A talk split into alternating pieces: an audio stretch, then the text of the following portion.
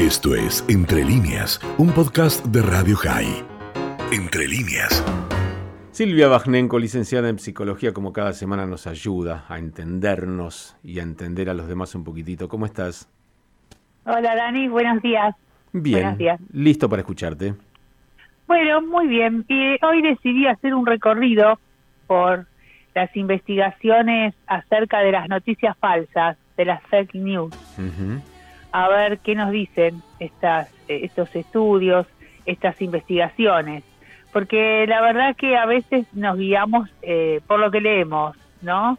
Y bueno, eh, el que no tiene acceso a, a la ciencia o a, tanta información o a discriminar una cosa del otro, de la otra, cree que lo que está leyendo es, eh, es la realidad. Entonces, bueno, hay mucha gente que cree, digamos, en noticias falsas y el tema es muy complejo, porque estas noticias falsas, que son, lo digo porque a veces uno no sabe bien qué es, las fake, esas llamadas en inglés fake news, que son noticias falsas y son engañosas porque se dan a, a través de mecanismos informales, ¿no? Las redes sociales favorecen mucho que, que los individuos, que las personas accedamos, ¿no? A la información y mm, el tema, ¿cuál es el problemita además de esto? El- la, la trampita en la que caemos es que como estamos de acuerdo con una noticia, pensamos que es cierto. Entonces eh, se va creando una realidad paralela.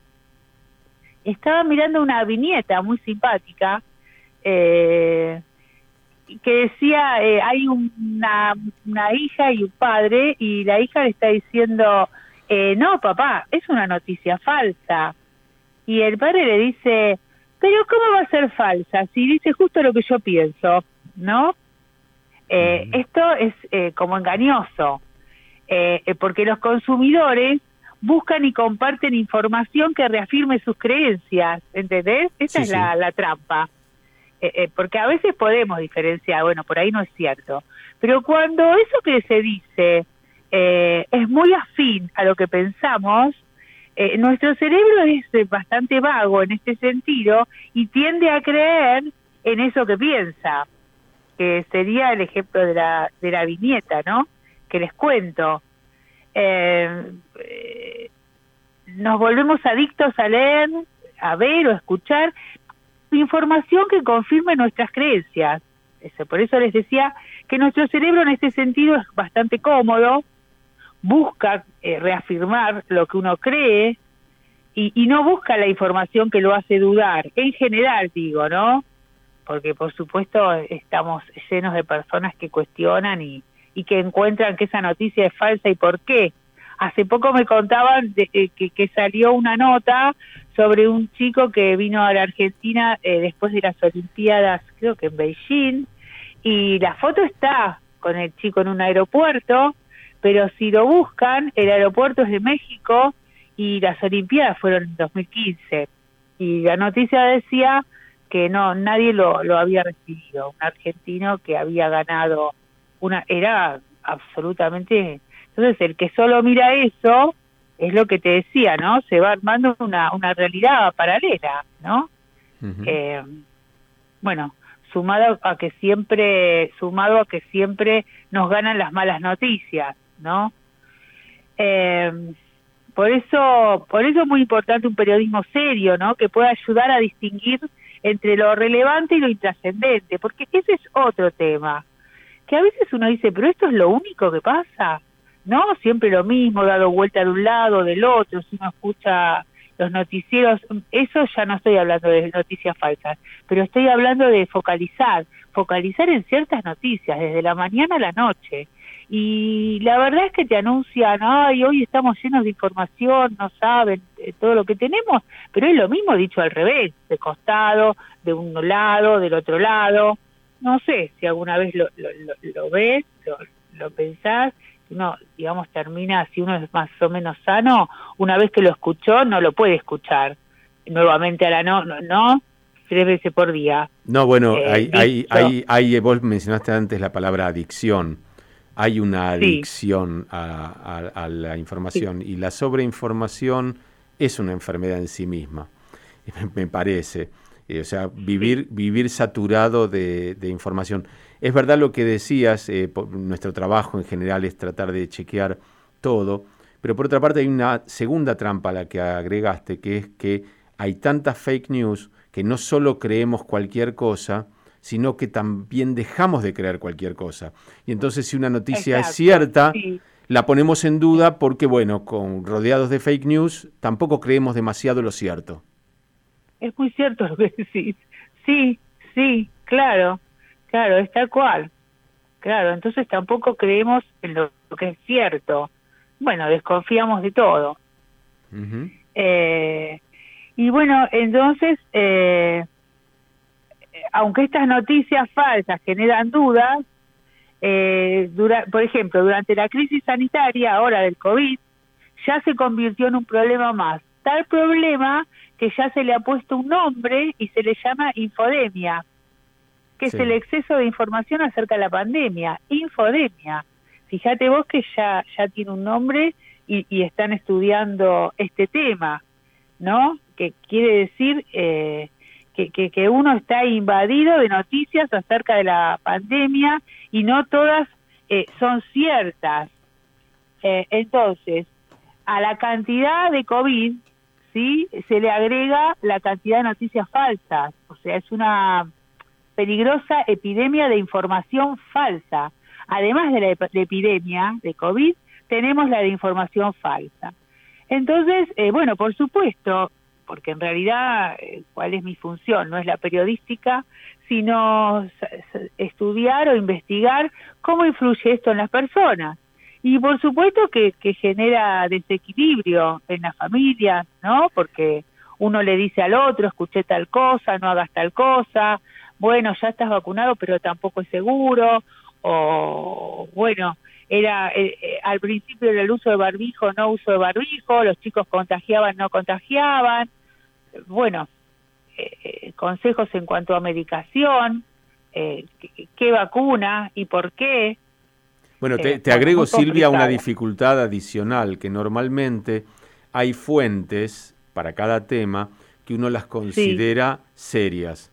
Y de repente en la pandemia lo que sucedió es que una de las fuentes de peor información terminó, terminó siendo la Organización Mundial de la Salud. Entonces, si ya no crees en la Organización Mundial de la Salud, ¿en quién vas a creer? ¿En el médico de la esquina? Es un problema porque entonces, eh, digamos, eh, ir, bajando de la lista de, de, fuentes serias, algunas que uno consideraba como tales, también te genera mucha inseguridad. ¿A, quién vas a recurrir si no podés recurrir a una organización mundial que nuclea y, y, acumula la información eh, planetaria de un problema? Sí, la verdad es que con la gente más joven que converso, eh, todos están creciendo en esto que vos estás diciendo, en una desconfianza. Eh, no creen en, bueno, en políticos no creen, en ninguno. O sea, y, y, esto es lo que se genera. Con respecto a la Organización Mundial de la Salud, yo creo que lanzaron una información de no usar barbijos en lugar de decir realmente desconocemos qué es lo que hay que hacer porque esa es otra también cosa, ¿no? de, de, poder decir, no lo sé, no lo sé, estamos investigando, es nuevo. Pero bueno, no sé si se lanzó así y, y bueno, entonces vivimos en medio de, de, todo esto y por, por, supuesto que se altera la salud física, física de la población. Eh, yo les decía el otro día que realmente el que era hipocondríaco es más, el que era obsesivo es mucho más. Eh, bueno, que, que si las camas están completas, si no están completas, también según no el partido político, te dice una cosa, te dice otra, si las vacunas están, no están. Eh, bueno, eh, en definitiva, el tema es que el periodismo digital también es de muy fácil acceso, ¿no? es muy concurrido, y por eso las redes sociales también eh, son importantes cuando se, disparan estas fake news, ocupan un primer lugar en información.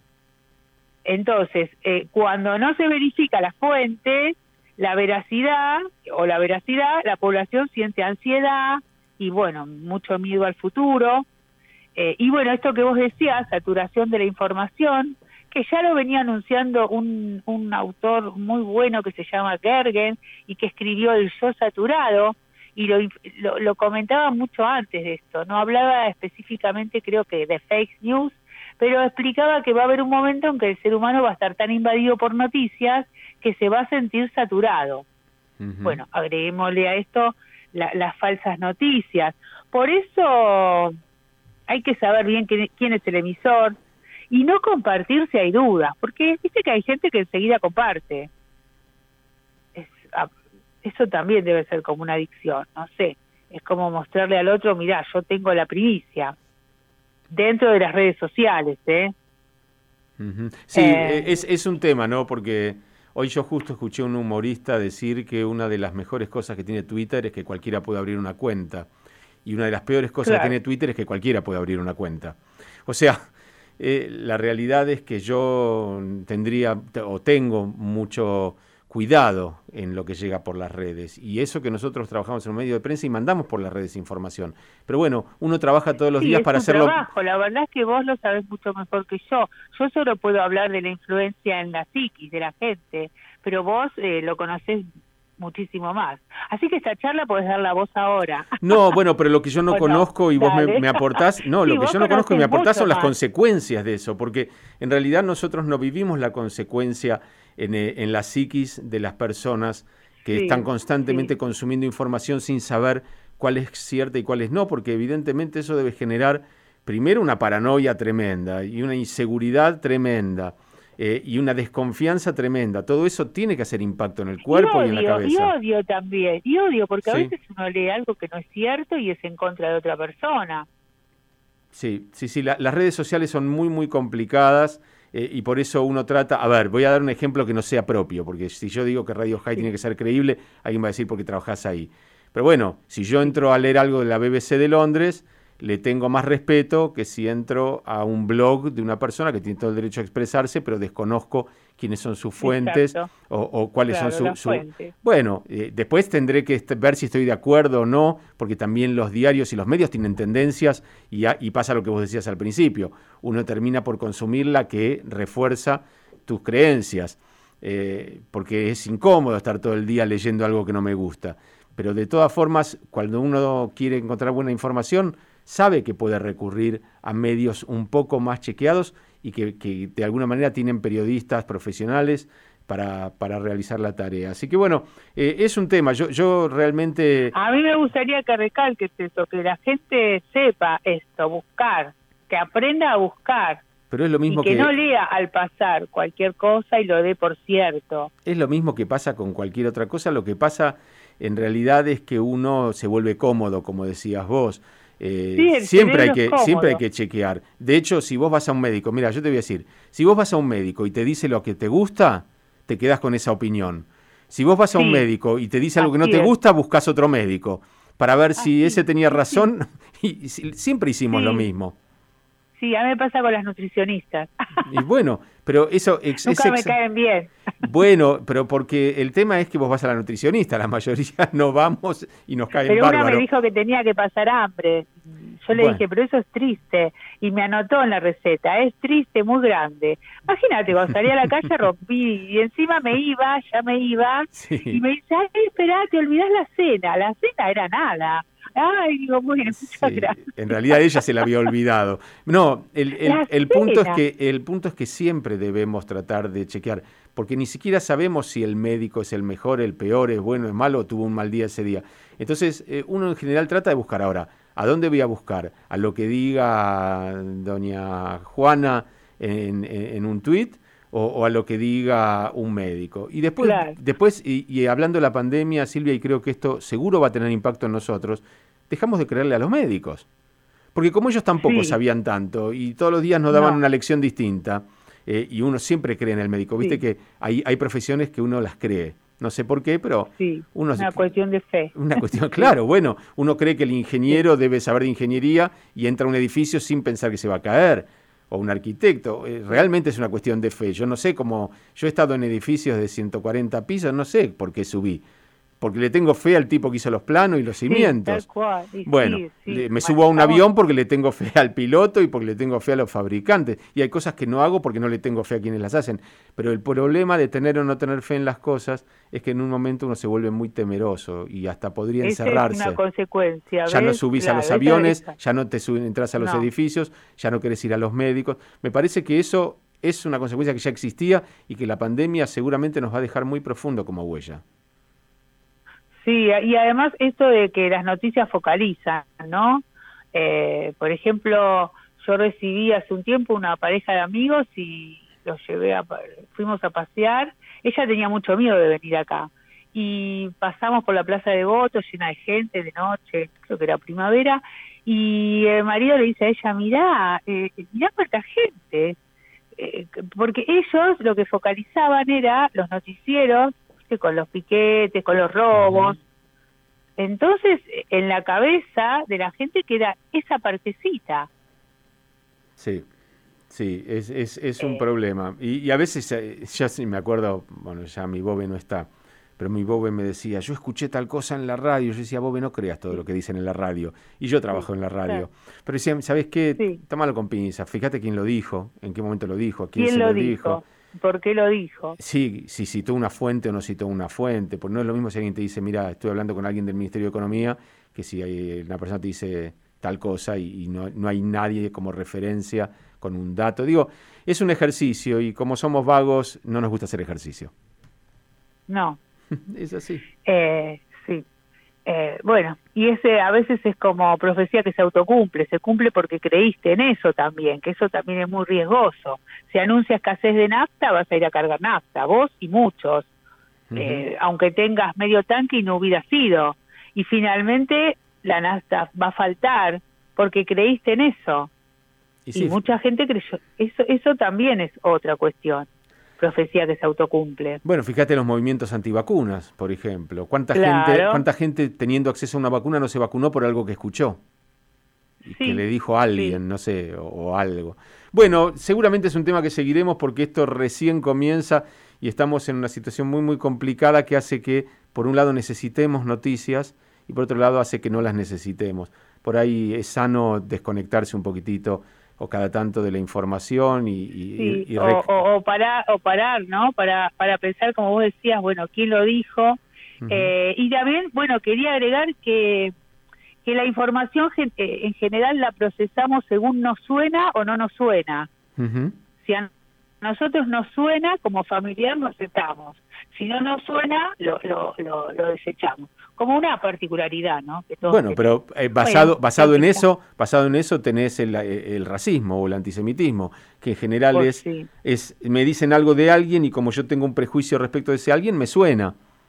Me parece me parece que puede ser, pero está está anclado en un en, en, un prejuicio que justamente es pre porque era previo. Claro, ahí sería como que no es, no es, no es igual no no me suena porque no es igual. Y sí, no, o porque... En cambio, si es más parecido a mí, es mejor. Y sí, Eso pasa en los grupos también. Mi grupo es el mejor y el de afuera no tanto.